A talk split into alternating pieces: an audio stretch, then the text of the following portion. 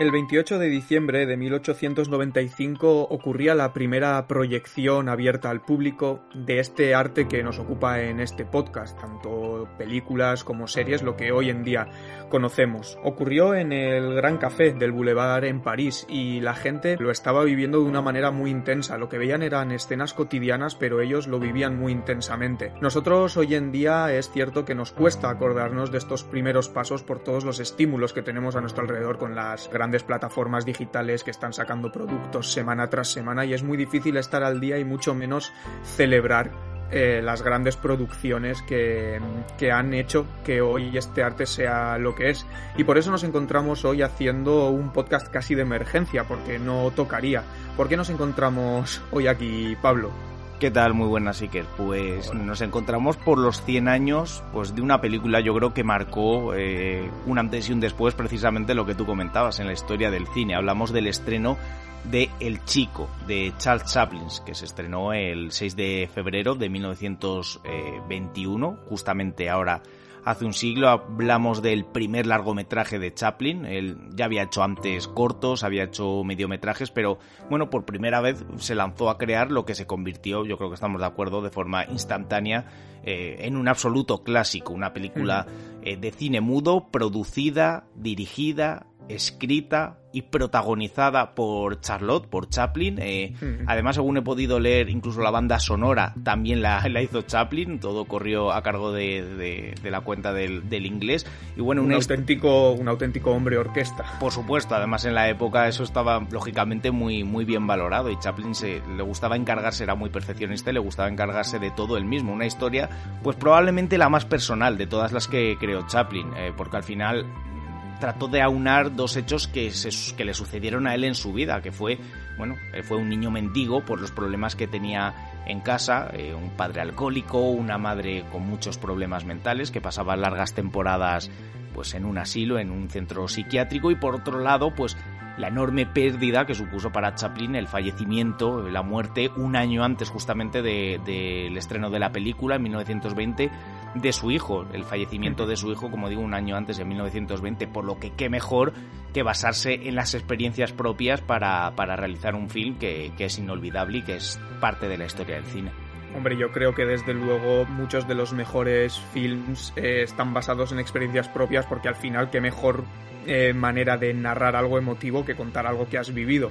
No hay nada más puro y más sincero que eso. Y sí que es cierto que eso se hace muchas veces. Me viene a la cabeza el ejemplo de Carmina o Revienta de Paco León, Cine Patrio, que sí que se basó en, en las experiencias que, que, había vivido él con su madre. Es una película basada en la vida de su madre. Es semificticia porque obviamente en el cine nunca se cuenta la realidad pura, claro. a no que hablemos de documentales y siempre se puede ser un poquito manipulador en ese sentido. Pero sí, yo creo que eh, la esencia de la vida captada en la ficción sí que suele funcionar muy bien. De hecho, incluso él mismo fue el actor de, de la película y eso también les pasa a los actores que al final acaban interpretándose a sí mismos en muchas películas, como Bill Murray, que ya ha hecho de sí mismo en muchísimas películas, como Zombieland, por ejemplo o incluso Julia Roberts, que, que también en una película como Ocean 12, en inglés, como sí, siempre, exacto, pisando sí. fuerte, que tuvo que tenía un personaje, pero hacían la broma de que se parecía tanto a Julia Roberts que se hacía pasar por ella. O sea, siempre tenemos estos pequeños guiños en el cine que hacen referencia a esto que tú nos cuentas.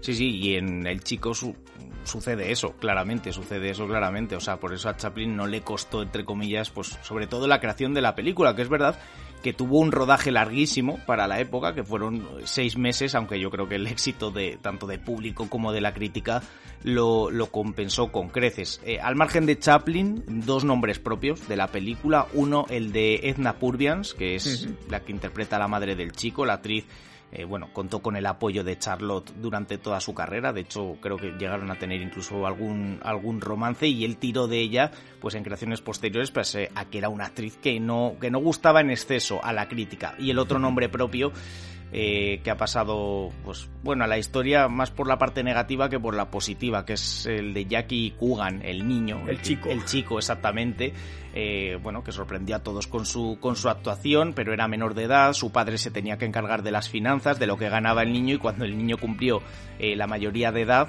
pues se dio cuenta que su padre se había gastado todo el dinero mm, que, que había ganado que había ganado él pues interpretando pues hasta como digo hasta esa mayoría de edad. Eh, Chaplin no sé si será no sé si será el primer juguete roto de Hollywood, pero desde luego no el último. Yo creo que sí, que fue el primer juguete roto. Luego él no tuvo una carrera muy muy buena, muy, muy notable. Interpretó a Fétido de la familia Adams en los años 60, pero bueno, la carrera en cualquier caso, cuando dejó de ser un niño, se, se, estancó. Y bueno, es un poco una película con no demasiados personajes, pero bueno, que cada uno, como comentamos, pues tiene, tiene su propia historia, más allá de, bueno, de, de la película, de que fue un enorme éxito de crítica. No tuvo demasiado premio. Recordemos que Chaplin era comunista y eso en Hollywood y en Estados Unidos no estaba muy bien visto, pero en cualquier caso, más allá de premios, que son, por supuesto, completamente completamente subjetivos, hablamos de una película, insistimos, que marcó un antes y un después en la historia del cine.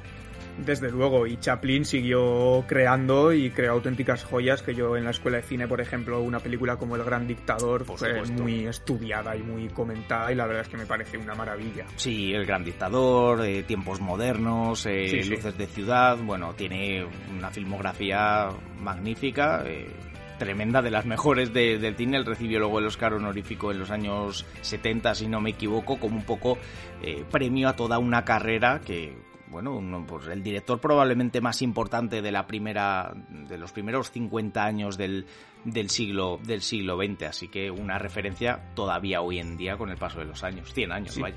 Al final tiene su sello personal, es muy reconocible y eso es algo que se valora mucho en un creador, así que yo creo que, por ejemplo, como curiosidad, Pablo, que no sé si lo sabes, Chaplin y Hitler eh, nacieron en la misma semana de abril de 1889. Fíjate, no, no lo sabía, o sea, él, caracteriza a Hitler en El Gran Dictador y de hecho lo hace de maravilla, que parece que para, parece el propio Adolf, pero pero no, sabe, qué dato más curioso, sí. Sí, sí, yo cuando lo, he encontrado he flipado. Que también, eh, que sí que tenía dudas de si Hitler había visto El Gran Dictador. Y sí, eh, un fugitivo eh, que trabajaba en el Ministerio de Cultura alemán en aquella época fue donde Chaplin y le dijo que, que, sí, que Hitler había visto la película nada más y nada menos que dos veces. Vaya, pues eso es que le gustó mucho la primera, ¿no? no lo sé, o quería cabrearse mucho, estaría, estaría metido en algo de harina dijo, me pongo la peli para venirme arriba y esto va a ser una escabechina. Es cierto que la película sí que se creó antes de que la gente pensase que el nazismo iba a ser algo peligroso. O sea, fue la primera eh, sátira al nazismo antes de que el nazismo eh, cobrase tanta fuerza como luego, como luego, se, como luego se supo y creó una guerra.